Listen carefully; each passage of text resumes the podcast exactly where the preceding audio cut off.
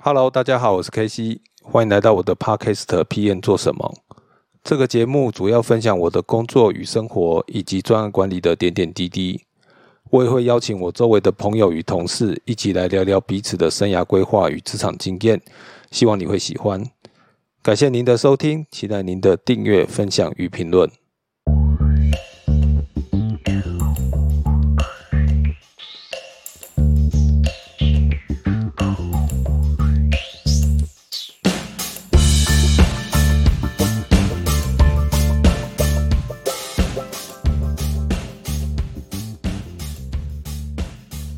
大家好，我是 K C，欢迎来到我的 Podcast PM 做什么？今天非常高兴有机会请到这位嘉宾 Daniel。呃，先让我很快跟，哎是，先让我很快跟听众介绍一下 Daniel。Daniel 是敏捷教练，也是一位呃创业者。那在台湾的敏捷两岸三地的敏捷圈是非常这个算是有有有粉丝的这个的人哦。那在疫情之前呢，其实 Daniel 都会固定从香港飞到台湾，开办这个紫色的 CSN 跟 CSPO 等课程哦。那在二零一六到二零一七这一段时间呢，其实也有举办过像啊哈这一类的活动哦，也是在上海，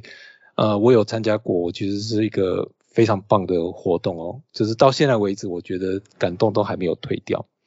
那台湾的敏捷社团。社群里头其实有非常多人都受到 Daniel 的启发而走上的敏捷的旅程哦。那传说中上过 Daniel 课程的人，这个有九成会在半年内离开现有的工作岗位哦。我不确定这个用 Podcast 这种方式会不会有同样的效果，这是一个都市传说。但是如果你听的时候就要做好心理准备哦。如果你不喜欢你隔壁的同事，你也可以请他来听听看，看看他会不会很快的就离职走人。那让我们来欢迎 Daniel，也请 Daniel 跟大家打个招呼，介绍一下自己。大家好，谢谢谢谢 KC 邀请我来参加你的那个那个 Podcast，然后这其实这是我第一次接受接受采访，还是有点紧张。然后呃，我是 Daniel，然后我我是呃我中名是滕振宇，然后我其实是怎么介绍自己呢？然后我现在做的事情其实是两件事情，然后一个是我在上课。呃，我上课就是很多人都知道的，我上 CSM 课，Certified Scrum Master，还有 CSPO 呃 Product Owner 课程。然后其实现在已经不叫紫色的课了。然后其实我有我有我的我的课的一个系列叫，我想把它做成叫脑系列。然后比如 CSM 叫开脑，然后 CSPO 叫啊啊哈烧脑。因为 CSM 主要是关于呃关注于项目管理啊团队转型这方面，而 PO 方。呃，P.O. 课程呢，我的兴趣其实现在主要是在于创新，怎么去孵化点子这样一些东西，我对这些方面很感兴趣，所以其实这是我的我的脑系列课程。然后现在我上课，呃，其实我下个月就会去去台台北，然后应该是隔离完之后就会就会上课，应该在六月底七月份的时候。然后我还是我还在其他地方也上，比如我在首尔，然后今年下半年有可能我也会去胡志明。也有可能会去呃班加罗尔这些这些地方，然后也可能泰国，所以我我会我会在这个周边，呃，如果上海有可能的话，我还会回上海，我会在这附近去去讲 CSM CSPO 的课程。其实我还有个新课，下次应该是七月份我在台北有可能也会开的那个课叫打穿，呃，其实是我嗯我我做很多，这跟我另外一件事情有关，我做一些创业的事情，然后。我对这个这些创业的事情有一些反思和总结，变成另外一个课，叫叫打穿，呃，BTS Breakthrough Starter，这是我的一部分工作。一个工作是上课，另一个工作其实是，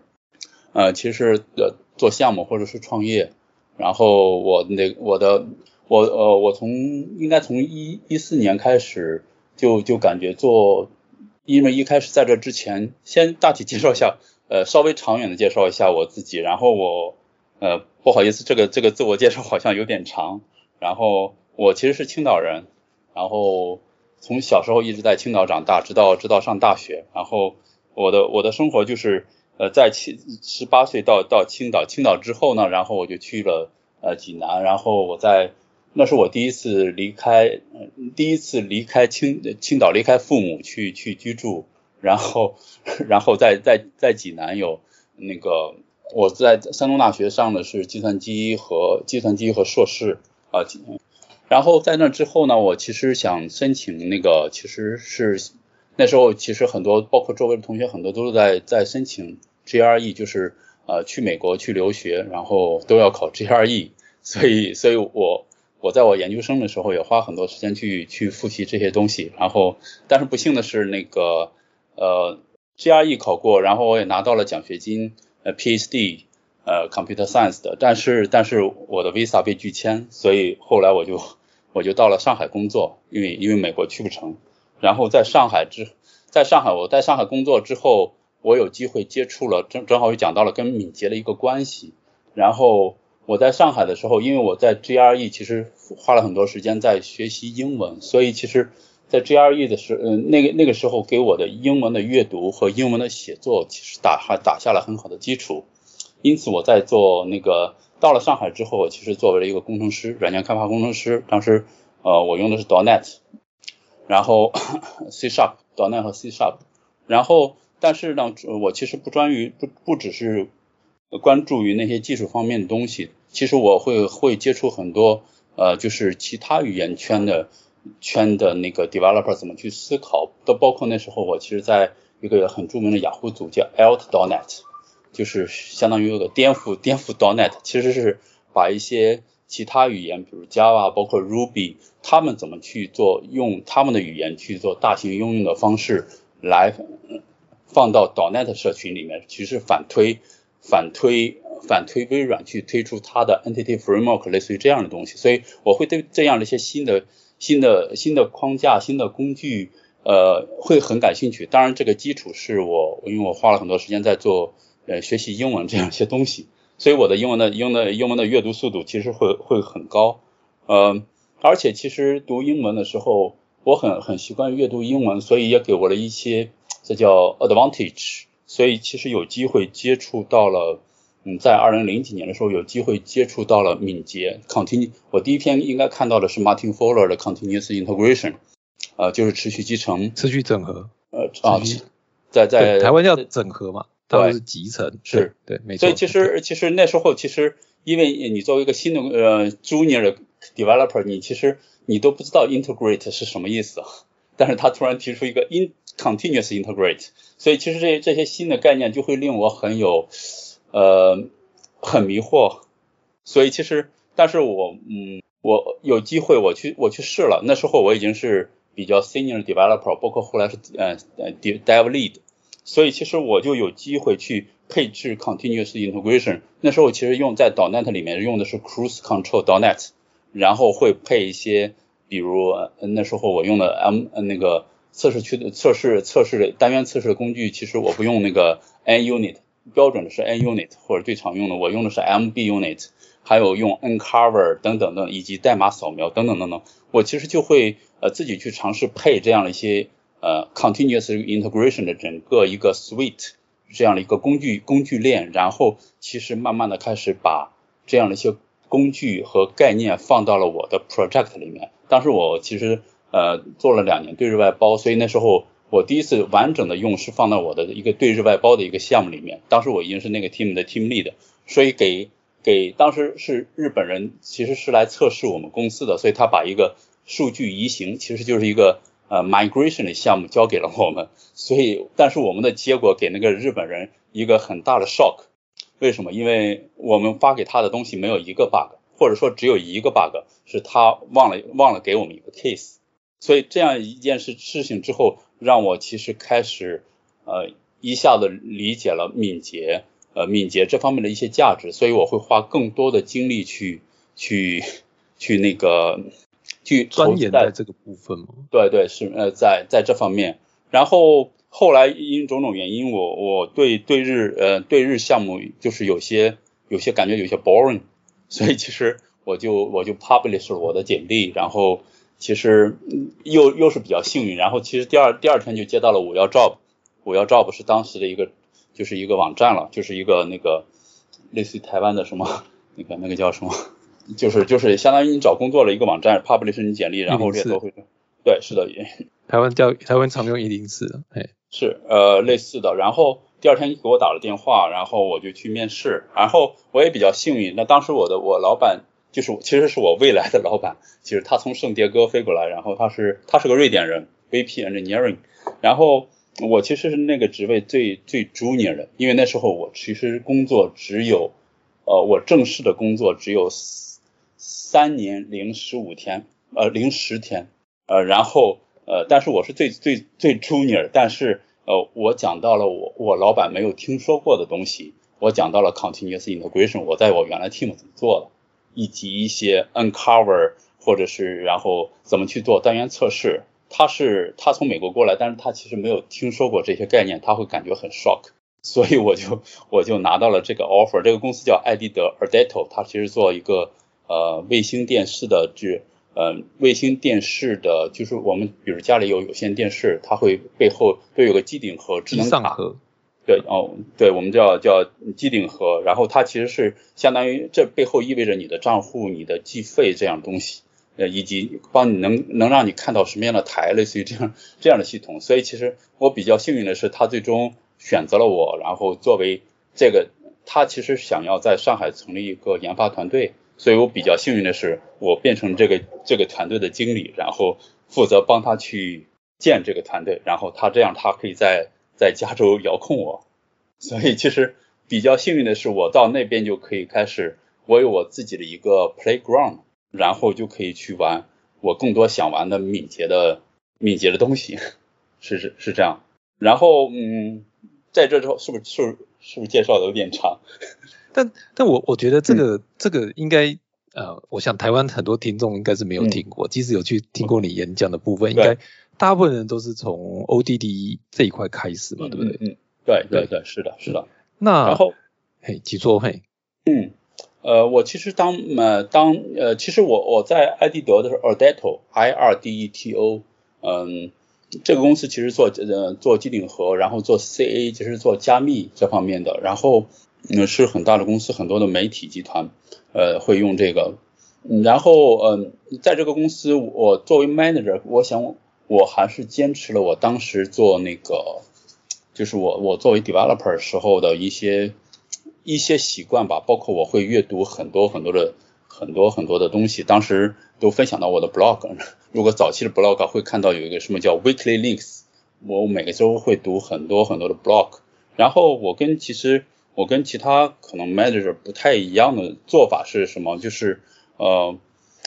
比如我那时候读很多书，我读很多原版的书，每我经经常去美国，所以会从美国买很多很多原版的书。然后其实，在对于很多在这样的公司里面，或者什么这种组织架构或者有层级的这样的架构公司里面，其实很多时候你作为 manager，很多人的想法是希望希望保保持自己的一个。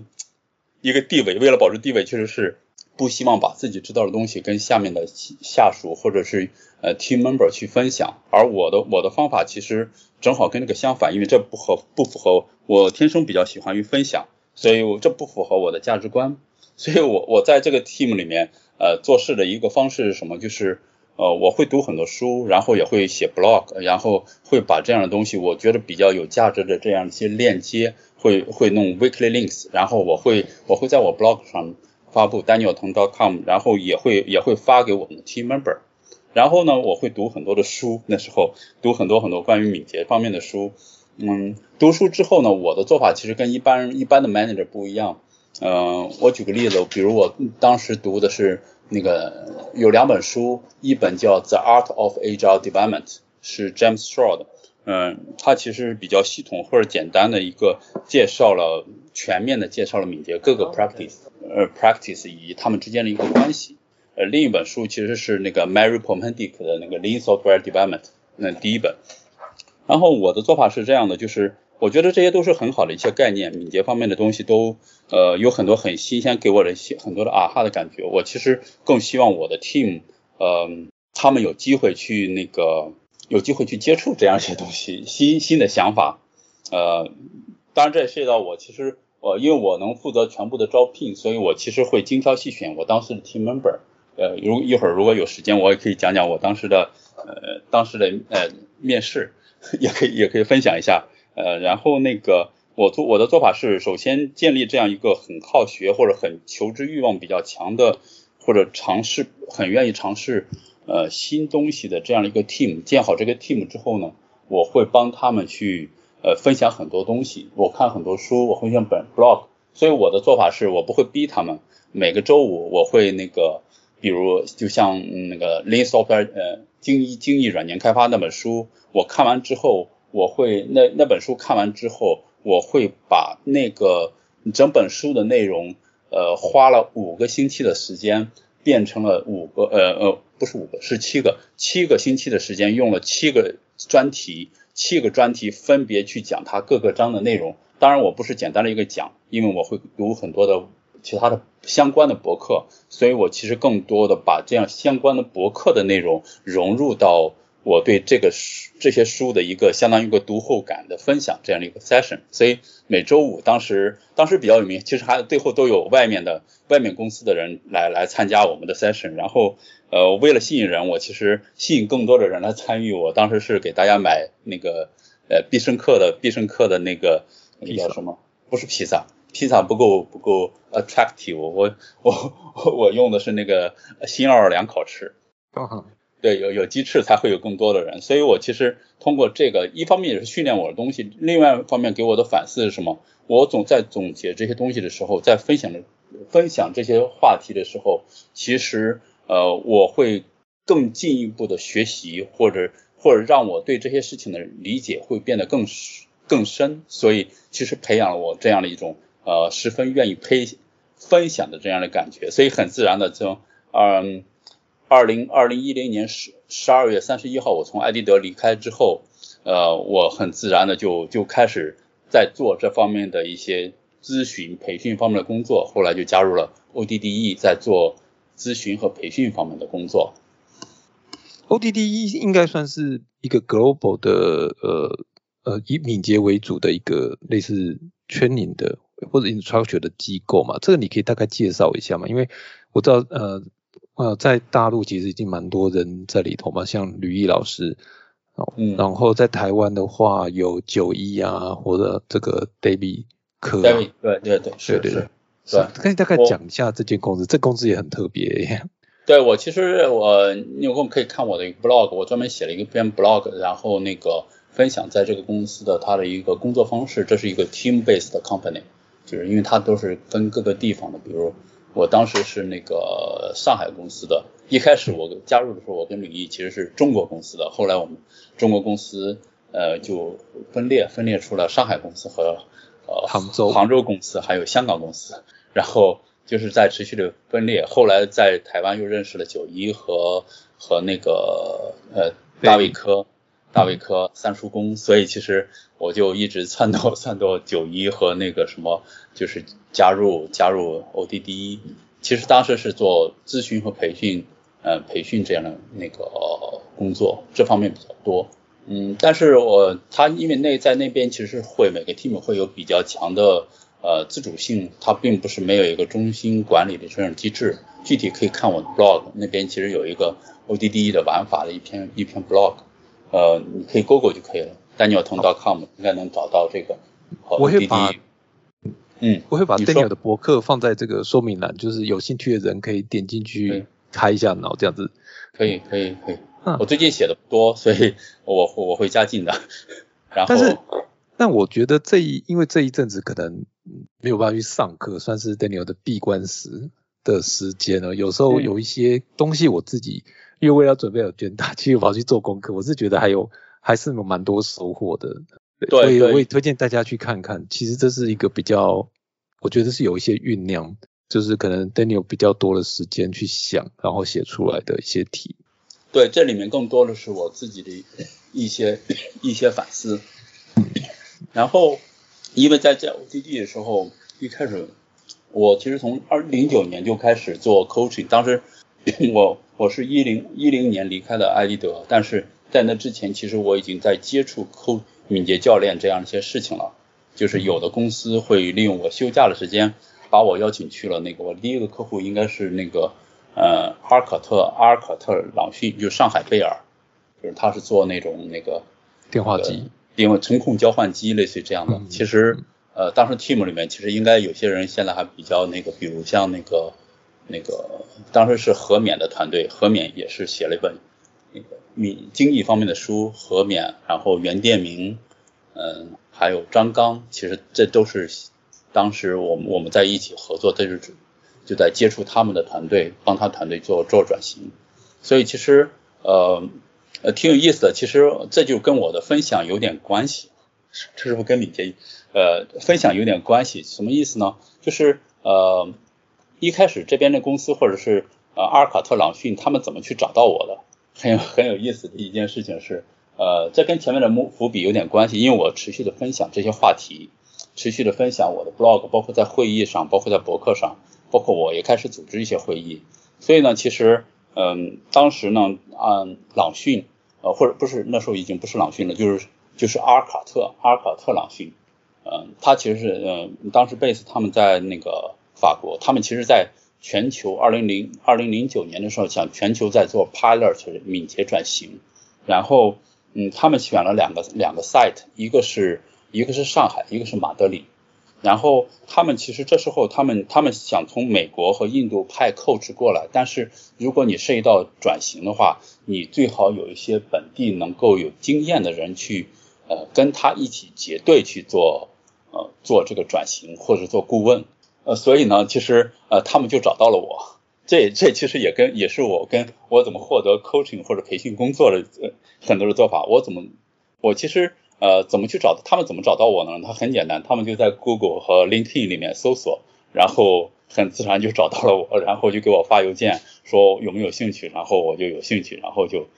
就找到了机会。什么意思呢？就是很多时候我我当我当时一个 pattern 很有意思的是，我在持续的分享我自己的 opinion 或者 idea 或者点子的时候，嗯，不经意不经意间在互联网上或者在圈内。就产生了这样，其实相当于下了很多的鱼钩，然后呃，当然我下钩的时候不知道是哪哪个钩会有鱼过来，而这时候二零零九年的时候就把第一个这个鱼 引了过来，然后就让我有机缘的开始接触咨询这方面的工作，所以当时我是既是做开，既是做当时是高级高级开发经理，然后同时也在我休假的时候，我就我就帮其他公司做这样一些咨询方面的工作，然后。呃，二零二零一一年的时候，我其实开始正式的，呃，开始，呃呃，其实也不光是这个，就是呃，在那个做完这个之后呢，其实我很有很有很有幸，就是当时其实很少有听公司听说过有这种 A 加 coaching 这样一些事情，而其实我比较幸运的是，呃，能够那时候就跟呃美国、法国还有还有那个印度来的教练一起在合作，我们会。会很很花很多精力去抠底赞，或者去分享，或者去去讨论，去设计怎么去帮帮这些团队和组织做转型。这是我比较幸运的，而且还有意思的是，嗯，一些 trainer 就那时候开始有有 Scrum 的 trainer 来中国，然后他们其实也很自然的，他们通过谷歌和 LinkedIn 就找到了我，然后我也有机会开始跟他们合作，然后他们跟我说，其实，呃。你可以，你也可以去申请一下，比如 Certified Scrum Coach，现在叫 Enterprise Coach，敏捷企业级教练，类似于这样一些东西。所以，所以就是呃，让我有有机会去了解了那个呃 Scrum 这方面的一些证书。所以我是比较早的去，因为我又做过这样一些事情，所以比较早的就拿到了这样一些这些这些证书。嗯。然后在二零一一年就很自然的，因为我有这些证书，或者是作为 reference，很自然就可以获得更多的这方面的 coaching 跟培训方面的工作，是这样的。听起来其实这个这个这会跟跟我们后续要谈的题目其实是息息相关的。其实 Daniel 有非常多呃类似像这样子的活动，比如说透过一些分享、演讲、写文章，然后慢慢透过这些这些，就像您说的钩子。那很多人慢慢就就在网络上可能找到你的主机，那因为他可能受到一些启发，就会跟你联络，所以后面可能会有一些分享，会有一些课程，甚至有一些就是 比较 business 上的合作。对，这个现在比较多，是的，嗯，对。那我我我想就是，其实，在准备访港的时候，应该有一些心理准备啊。就是我们其实光是跟 Daniel 就是谈这些自我介绍，先花点时间哦。那这些东西其实刚刚也讲过，其实很就是在台湾，因为 Daniel 的演讲或课程其实是不会讲这些的。那为什么要谈这些部分？我想是因为后面有一些故事，其实都跟 Daniel 这一段的历程是有关系的。所以我们今天可能没有办法一次把 Daniel 说的的东西都谈完，会分个几集这样子。我我突然想到，我们还忘了一点很重要的另一部分工作，我需要花点时间，不好意思。不会不会不会不会。然后是这样的，在二零一四年的二零零一零一一年，我加入了 ODD，然后当时其实是做 coaching 为主，呃，coaching 为主呢，当时很多我因为我一开始 believe 就是像敏捷这样的东西，其实是需要类似于学武术或者跆拳道这样或游泳这样的东西，其实是要师傅手把手的教的，因为你你。很少有人去看一个自行车的视频，然后就会骑自行车了。我觉得这件事，嗯，不太可能。所以我其实更多的兴趣，其实在在在教练方面，我对培训并没有太多的兴趣。所以其实我我我一开始并没有申请那个 certified trainer，就是教能够教 CSM、CSPO 的资格。一直到了那个二零一二年年底的时候，因为当时我在做，呃，我们其实在上海的 team，呃。有会有新的 team member 想要加入，而对于那个我们 team 来说，如果能够做培训的话，就会让我们的团队的财务会更加的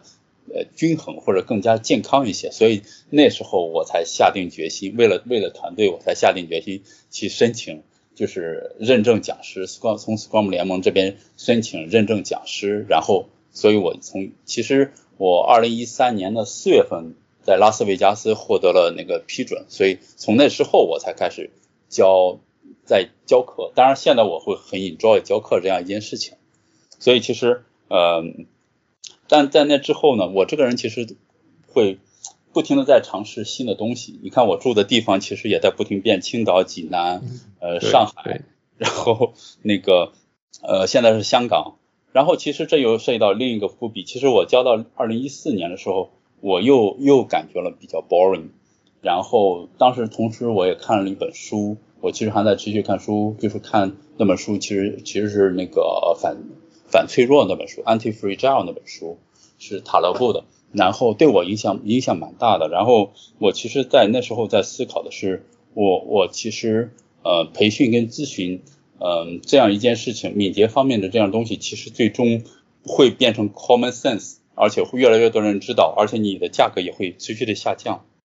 你必须要探索新的东西，然后那个同时你平咨询咨询你很难进入行业或者进入 business 很深的地方，因为客户不能承担这么多的成本，而你也你也进不了这么深，因为你不停的在不同的客户之间去去去转向，是去切换。真的。所以其实我我我那时候我的我的想法是。我其实应该花花更多的精力来做一些呃 serious 的来做一些真正的事情，所以从二零一四年开始，我们就开始我就开始呃孵化我自己的项目，然后我没有很多投资，那我就是用我上课的投资以及我的时间，当时还有我的 team 呃一些 team member 的其他人的时间，我们来做，所以其实呃慢慢的二零一四年就开始做各种各样的项目。然后其实我们应该第二后面我们也会聊到的。然后嗯，其实我现在做的项目其实是做一个铁路项目。我其实是呃做那个一个全球的那个嗯，Xmo 是我们的 App，然后我们的网站是 G2Rail G2Rail.com。然后其实更多的是帮大家那个预定全世界的火车票的一个一个服务和那个。一个服务，呃，你为什么说这是个服务？因为首先这是一个网站，也也有 app。另外，我们也会为像阿里巴巴呀、携携携程、华为以及什么台湾的什么雄狮啊，什么这样一些公司去提供提供数据服务。所以，因为他们他们会通通用我们的 API 和我们的数据去搜索预订机呃火车票。所以，这是我现在的主要的工作，也是我在疫情期间的主要的工作。所以，嗯。呃，从二零一四年开始孵化项目，二零一六年我开始启动铁路这样一件事情，然后一直做到做到现在，做到今天，是这样。这这这是嗯，这这个因为我们我可能要录个好几集才能讲到铁路这一段，所以我们先 得有些剧透，下会谈到这个。那因为我觉得时间的关系，所以我们今天这个这集可能就是放在跟敏捷比较有关的话题。明白，对，好，那这啊哈跟创业啊题目，我们应该放在后后面再说。对对对对，我想我想让我的介绍更加完整一些，这样了解 就知道事情。我我大概知道为什么你每次演讲都没办法讲完你的的 deck，就是就是因为因为这些题目其实还蛮多的，就是有时候一一你会就是照你的这个你的连接会一直串串串串串都串不完，但是我们今天还是得要收敛一下，不然我们就没办法睡觉。我们就从台湾听众比较熟悉的身份来聊聊。刚才你谈的这个敏捷的 coach 哦，我我但是我要插一嘴，我我其实你知道吗？最近。麦肯锡在台湾在找敏捷教练嗯，然后呢，我就去，我就有去 apply。那 apply 的时候，我们就谈嘛，那谈了一下，那最后他就问你有没有什么问题，我就问他一个问题，我就说，哎，你们你们让这个做这个 HR coach，你就在那边待个半年一年就走啊？那你确定客户真的就是被你这样子 consultant 带过半年，他们就能够变得敏捷了吗？他们就能够完成转型了吗？会不会他们你们一走，其实他们也就恢复原状？嗯，那我就不知道说这个问题是不是有点不太礼貌，因为当下可能气氛就变得很奇怪。他就说跟我说，面试官就说不会的，我们会确保他就是有转变之后我们才离开。但是我心里其实就想说，这个这就是跟我们很多人找人来当敏捷。好，弄了半天，结果大家还是一场空，是一样的道理。就是不管是预算或是什么问题，如果你今天只是来轻描，就是轻描淡写的，对，它是不能改变任何事情的。所以你真的要做，就是其实就是说，你可能必须要很深入，就像你讲说，你可能要自己去洗个头，就进去把身体弄脏，你才知道说这个组织发生了什么事情，流程发生了什么事情。才能够改变。我我想这个这应该很多去听过您的演讲或课程，应该都会对这个 concept 有一个非常明确的认知。是的，嗯，好，那对对打断了。那我其实是先问第一个问题，是想请教一下，为什么？因为 Daniel 的自我介绍都会说自己是唤醒者哦。那为什么你会自己叫自己是唤醒者呢？你对唤醒者的定义是什么呢？嗯，其实这个东西跟跟跟转型相关。呃，或者跟我的课相关，为什么？因为，呃，这是我我，因为我我其实，呃，最早我跟我在我的 team 艾迪德的 team 里面，或者在呃更早的在对日外包的那个，其实上海微创那个 team 里面，其实已经在做一些 coaching team member 的事情了，包括在 interview 选择 filter，然后选择，然后 build 这个 team，然后再包括在 coach 他们，因为很多人其实是比较中年，因为绝大部分。进入我公司的人，那时候是二零零二零零六年、零七年的时候，绝大进入艾迪德的时候，呃，其实绝大部分人来面试的，或者说所有来面试的，根本没有听说过持续集成这样一件事情。嗯，对，那时候持续集成是英文是什么？持续 continuous integration。哦哦，持续啊，持续啊，抱歉抱歉，好，请说。嘿，对，呃，绝大部分没有，所以其实我我会花很多精力去，呃，相当于启发。启发他对这方面的一个觉察或者感知，嗯，为什么我会选这个名字叫唤醒者？其实是来自于一本书，嗯，这本书，嗯，这本书，嗯，这本书叫它的名字叫呃《In the Game of Tennis》，然后我不知道你是否听说过这本这本书，TC？我记得有，它是不是一本教练的书，教你打 tennis 打网球什么？对对，但是。但是因为他好像有一个找不到林斯找不到 tennis 的教练，但他找了其他的教练来，但是因为他们用的手法就是其实是一个 coach 的手法，所以发现其实仍然会让网球网球选手进步。诶，是这个题目吗？呃，是呃是什么意思呢？就是呃他的作者是 Tim Galway，呃然后 Timothy Galway，然后这本书他 Tim Tim 其实是整个 coaching 的老祖宗。你其实可以呃可以在 YouTube 可以搜到他一个视频，这个视频是嗯其实上过课了，在我的五 G 大礼包里面也有这个视频。这个视频就是当时的一个应该是洛杉矶那边的电视台来 challenge 他，然后他能不能让让一些没有运动的人迅速的打会打网球，学会打网，你知道网球是比较难上手的一个运动，是基本上一开始投几轮你连球都找不到。嗯，他让他在应该是。几十分钟的时间，让一个应该是二三十年没有运动了一个 胖胖的胖胖的女士，然后能够能够正手反手，能够发球，发球是那种高手发球，而且上场比赛打了第得到了第一分。然后，嗯，这本书里面其实讲到了很重要的概念，我对我印象比较深的其实是一个场景，什么意思呢？一个有一个人去找到 Tim，他说他说其实。呃，我我我击球的时候，老是我的胳膊肘比较高，呃，我找了好几个教练都来 fix 我这个问题，但是都没有 fix 掉。你知道胳膊肘高会导致什么问题？就是在打网球的时候，因为我其实我的业余爱好是打网球，然后所以我正好跟我的两个两两件事情都都都都 match 了。然后，嗯，其实这个人是知道他的他的。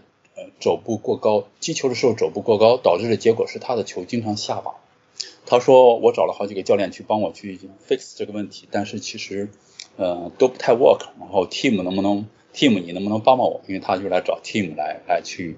因为 team 也是个教练。是。然后呢，嗯，team team 说。那个你你就给我，嗯，你就给我挥两下，然后他就挥了两下。他说这样吧，你你跟我到，你跟你跟我过来，然后就把那个人带到了一个一面镜子面前，然后 OK，他说这样吧，你对着镜子挥两下，然后这个人这这个这个 player 就对着镜子挥了一下，挥了两下，他突然发现自己的胳膊肘有点高，什么意思呢？这个人一开始知道他自己就是他 no，但是。他对这件事情没有觉察和，awareness，嗯，所以对我的，因此这件事对我的启发是什么？很重要的是，如果你想影响别人或者改变别人，对敏捷转型，这其实就是在不停的去影响别人，去用一些更更更有效的方法来来做事情，而更重要的是让他产生这种 self awareness，自我觉察。对，所以在这本在 In the Game 里面，Tennis 里面这句话很打动我。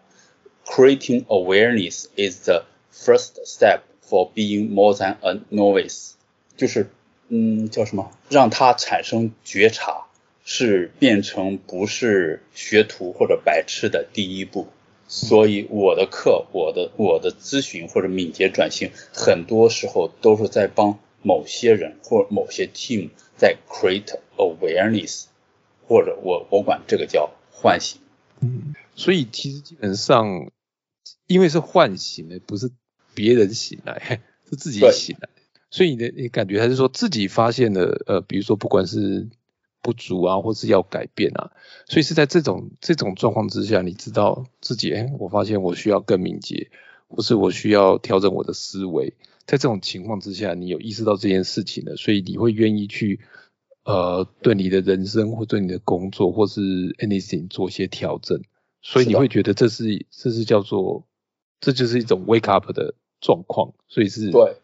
是被唤醒这样子。对，所以我的课里面会有，包括我的课，我的咨询里面会有很多，我管这个叫 awakeners toolbox 唤醒者的工具箱，因为。我作为一个教练或者一个 consultant 或者一个 trainer，我的责任是让你看到或者让你让你意识到为什么我会不去教你或者不去 push 你，因为我认为另一件事如果是改变这件事应该是自我的，嗯，而所以为什么不会用什么启发先生啊，或是这个这种比较浅显的，也不是也不是浅显，就是说这种这种特会是而是会用像像你刚刚讲的，你会用这个。awakening，嗯，首先这个不同吗？这个词呃足够的抓眼球，而且抓传神的 deliver 出我要做的 message。嗯嗯。还有这个其实很多时候我我的课其实要很多的是要设定一个自己的一个 branding，这是我自己 branding 的一部分，就像我大家叫我开开脑手术一样的一件事情。对。我我回到刚才也算是你 branding 的一块就是了。是的，这是我个人在敏捷方面 branding 的一部分。然后回到前面，刚才有一点没有说完。我其实我重要的是给出他们的例子，然后但是做不做这件事，其实是应应该由 coach 或者我我目目定让他自己，因为他应该承担这方面的责任。我举个我举个例子吧，是是，要不然这边太抽象了。所以，所以怎么去 create awareness？我举个例子，比如，呃，其实你你知道 GE 那个例子吗？GE 我在其实在台北台北讲过那个 GE X 光机是吧？我很喜欢那个故事，可以可以多讲一点。我相信对听听众也蛮多启发的，可以聊一聊 GE GE 医疗嘛，对不对？对对，GE 医疗他们是做呃医疗设备的，呃医疗设备就是 X 光机，它那个 X 光机是跟一般的 X 光机，因为我们一般人都是照顾 X 光，但他们那个不太一样，他们是用于做那个做手术用的设备。然后我其实有机会跟这个 team 帮助这个 team 去做敏捷转型，有一年的时间。然后我我讲一个其中的例子，怎么去 create awareness。然后嗯，因为呃。其实是在我们我们已经开始敏捷转型大约第二个季度的时候，这时候呢，其实对 GE 这个 team 来说，他们其实涉及到一个问题，其实是你知道医疗设备这个东西，嗯，他对质量特别的很要求，对，不能出错，呃，这个出错的代价很大，对对，这个东西会，因为他们有一个 test case，嗯，不能把人照死，嗯，他们东西会死人的。所以，所以他们会很在乎质量。所以你作为 coach，你应该理解他，他这是他们在乎的东西。所以他们很在乎质量，因为这个质量，他们可能会因为这样一个质量，把他整个的一个工厂关闭，或者他们的一个 site 就关闭掉了。然后这时候呢，我就去那个，其实当时他们在做一个一个版本的一个做 release，就是就相当于一个 stabilization，或者就是一个发版的最后的一个测试，两周的一个 regression。呃，就是 regression 测试，然后因为要交到后面去，后面的 team 去做测试，整个是个大的 waterfall，因为它上市之前必定还是要经过测试的，这个东西太太关键。然后呢，呃，然后呢，其实我我就发现了一些机会，我我发现他们的其实测试效率比较无效。他们当时一共有呃三十三十几个人，然后几个 team，五个 team 还几个 team，然后五个 scrum team，然后他们其实做了两周的测试，其实。啊，他们当时宣称了，他们用的是探索探索测试，呃，exploratory testing 探索性测试。然后，嗯，我发现他们的方法其实比较比较无效，他们两周之后只找到了两个 bug，三十三十几号人。然后我说，我就我就跟他跟他老板，就是高老板，就他们整个的 manager，那个高建红，我跟他老板说，高老板，我说高老板，这样吧，那个我。要不我帮你带个测试？你知道我不是测试的专家，但是因为我后面我们会讲到，我会认识很多测试测试的专家，所以我会从他们的工具箱里面了解到很多，偷来很多有趣的东西。所以呢，我就跟高老板说，呃，那个，我我我要不要不然那个我帮你那个就是就是周周五周五我帮你周五下午我帮你那个带一个这样的一个测试的一个 session 吧。然后其实我不需要很多人，我大约要十六个人就可以了。然后你给我四十五分钟，然后嗯，我们看看能做点什么。嗯，尽管我你知道当时我不是我不是 X 光机的专家，然后呃我也不太懂测试，当然我有很多的工具箱的方法这样的一些东西，而但是。呃，对他们来说，为什么说四十五分钟？是因为这样的话，他们觉得四十五分钟其实任何人 team 都可以都可以投投出来去看看，就相当于扔一个骰子，对吗？是。然后，嗯，他说 OK，然后我 OK 没问题之后获得他的同意，然后我就开始为这个 session 准备，然后我做了一些一些调研，去怎么去设计这个，其实是一个 mini 的 workshop，关于测试的一个 workshop，其实是探索性测试，呃，只不过。我不喜欢用这样的名字，在敏捷转型中，我不希望给用这样的名字，更多的是授给他们，然后让他们做。其实结果那个我我们在那个到时候他就找了十六个人，十六个人其实更多是自愿的，然后就来了，因为我已经跟他们工作了一一个多季度了，然后他们来了，然后我就把他们接成接成了八对儿，然后给我我在一开始选选择了四种探索性测试的方法，然后让他八对儿每。每一对儿，每两对儿会选择一种方法，测试的一个方向或者测试的一些方法，然后给他们四十分钟的时间，呃，他们结对就结成队，用这种方法去测试。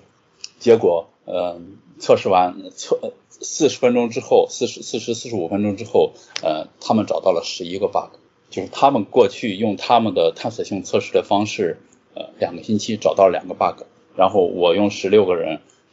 四十几分钟帮他找到了十一个 bug，当然有的可能不是 bug，更多的是期待评估，呃，期待评估的 issue。然后接下来为什么我选周五？因为我我其实我要回家，我要回回香港，所以我我那个结束 workshop 之后结束之后，然后立刻我要赶到机场，因为晚上我要我要晚上飞回来，所以我在那个回来的路上，我就接到了高老板的电话。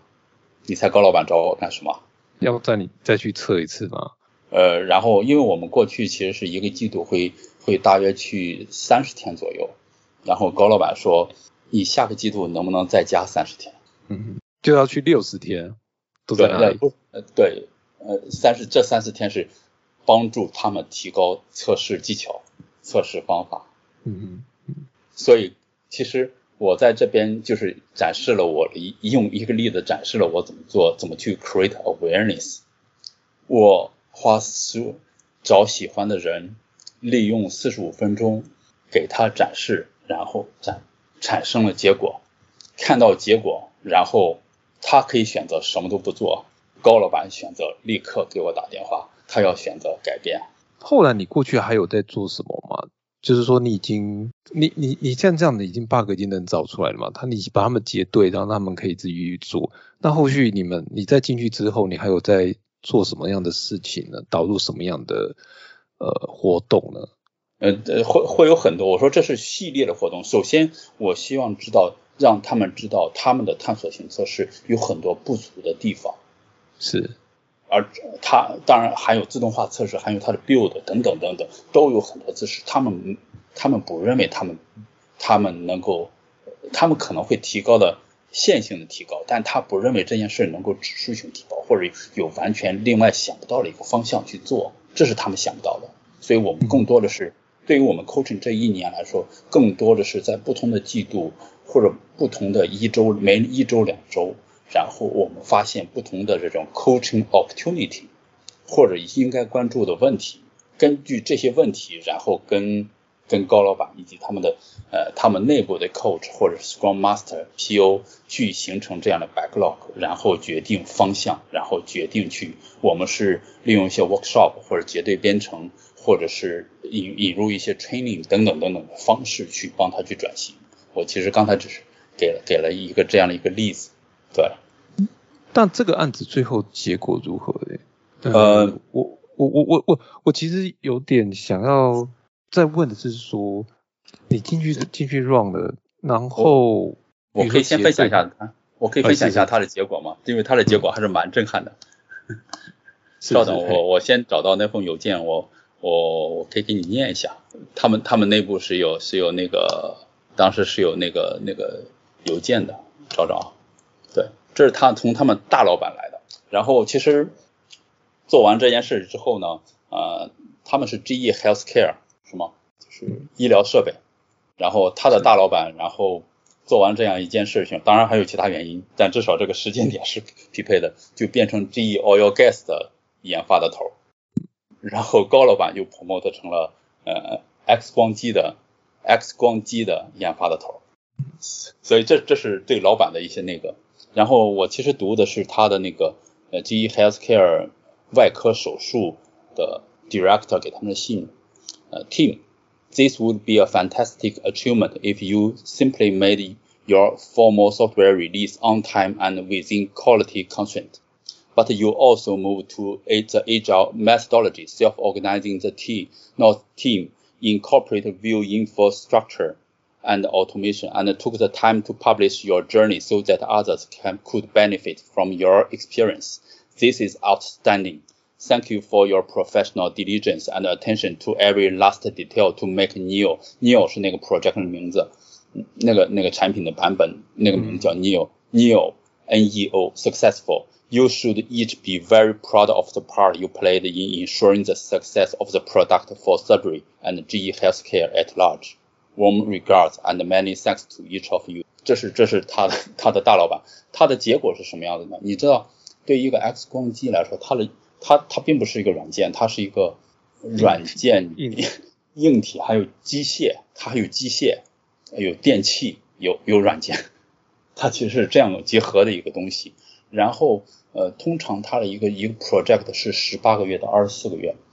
对这样的 project 来说，基本上在 GE Healthcare 的过去的历史上，从来没有过提前完成。嗯，他们提前一周完成的。这个是因为跑敏捷的关系，可以这样讲吗？我我不知道，反正这是结果，我只能说结果。然后 bug，他们的商 Neo Neo 是我我们 coach 这个版本，就是二零一五年整个一年帮他 coach，他们二零一四年完成那个版本，其实是花了两年的时间，最终，嗯，那个版本，这就是他们为什么高老板为什么会找我们，然后那个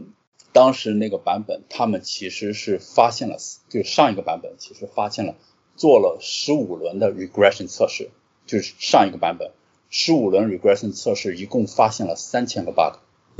所以他们不停的真上一个 project 其实呃 delay 了一年的呃半年的时间，然后才完成。他们他们的老老高老板高老板都去住院了，嗯，所以才痛定思痛。呃，当然这又回到了更早，因为他们在二零一三年的时候，其实有他们的 PO 和 Scrum Master 参加了我的 Scrum。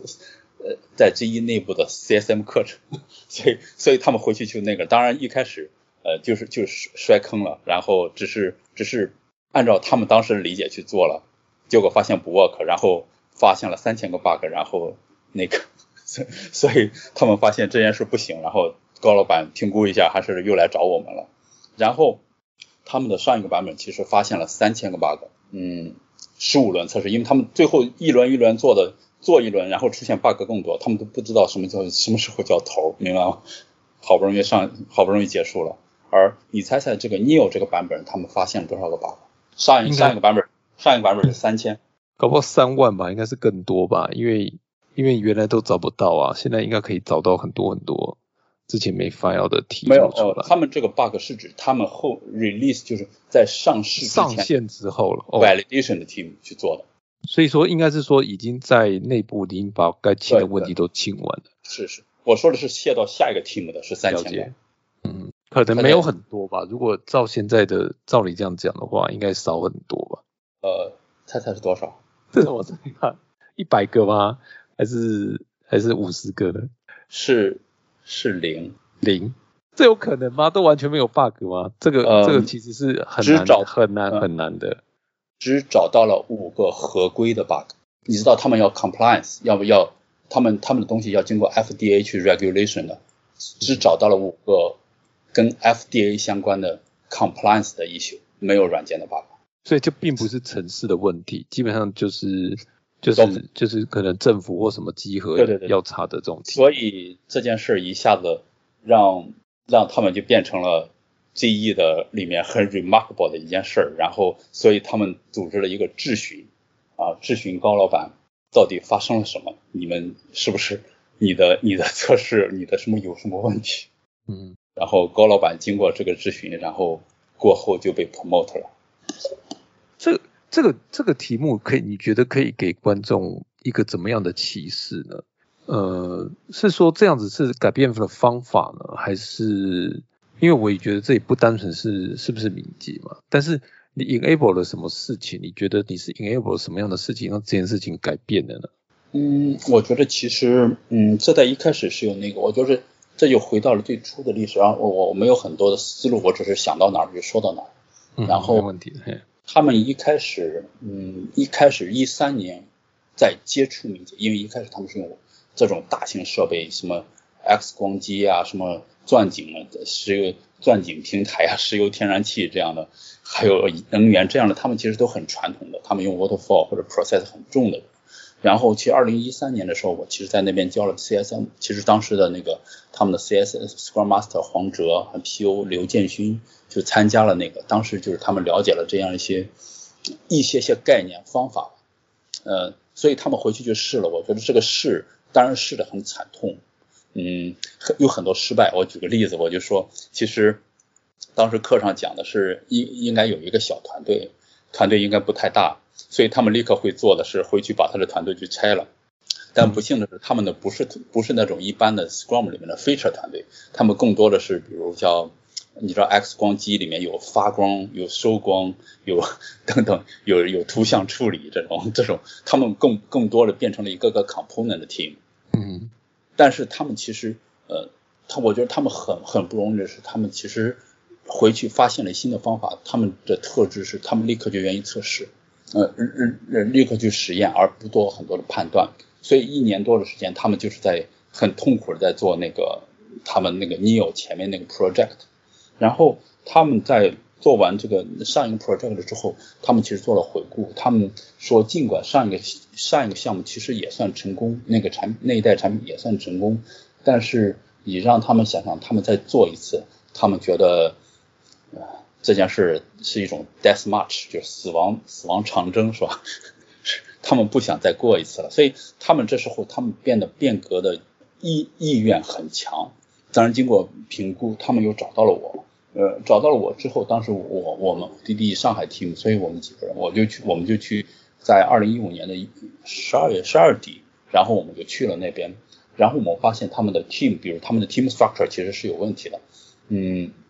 呃。还有自动化测试这些就不用说了，build 他们，嗯，你你你猜一个 X 光机，他们你知道 X 光机他们当时是要刻光盘的，明白吗？就是嗯 X 他们要把那个光弄成光盘，然后再，而且他们他们东西是放在 lab 里面，因为有射线，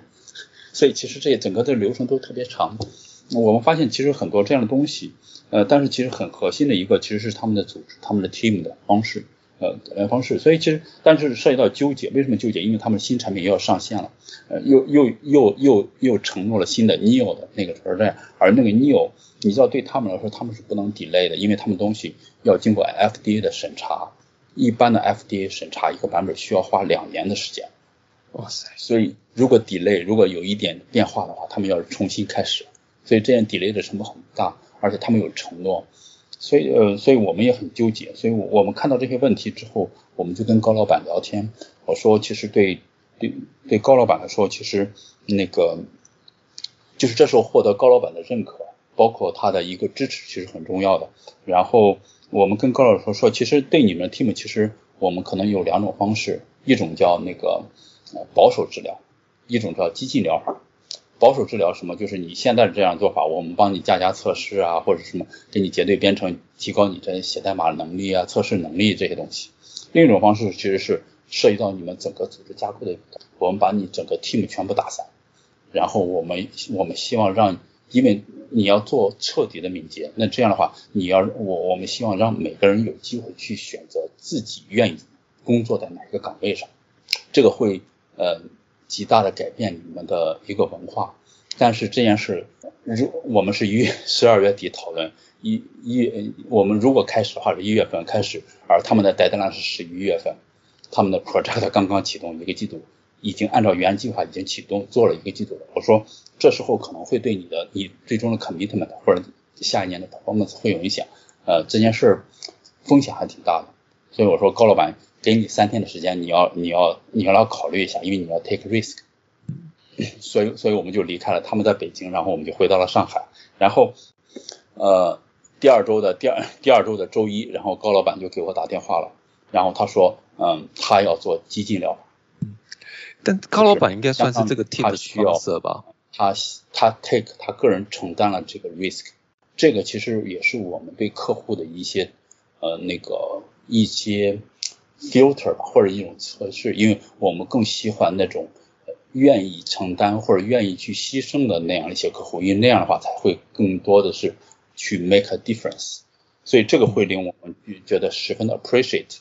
所以我觉得从高老板的这个支持，从上面的支持其实是很很有价值的，这是一个很重要的一个。接下来我们其实做的是帮他去做好了第一个季度，我们去呃做好第一个季度转型计划，其实一共有四个季度。我们是按每个每个星期会会就相当于一个 sprint，然后有一个 release 这样一个一个一个概念。其实我觉得一个上面的支持其实很重要的，但接下来其实很重要的是什么？我们有很有几个 coach，呃，有机会能够很深入的进入他们 X 光机的很 detail 的地方，比如去去帮他们去解决 build 的问题，跟他一块去做探索性测试等等等等，就是你有上面。它不是个自上而下，而是自和自下而上，它是个上下不停的来回穿梭的这样一个一一种感觉。然后在下面的时候发现问题，然后立刻就跟上面沟通，或者需要资源，或者需要培训，或者需要什么什么，然后立刻调动，或者是我们需要把我们原来的 change backlog 改掉等等这些东西，其实呃获获获得了整个 team 和老板的很大的支持，而且我们也有很多精力去跟他们去做很多很 detail 的事情。我觉得这些东西其实跟对他最终产生这些结果，其实是很很有价值的。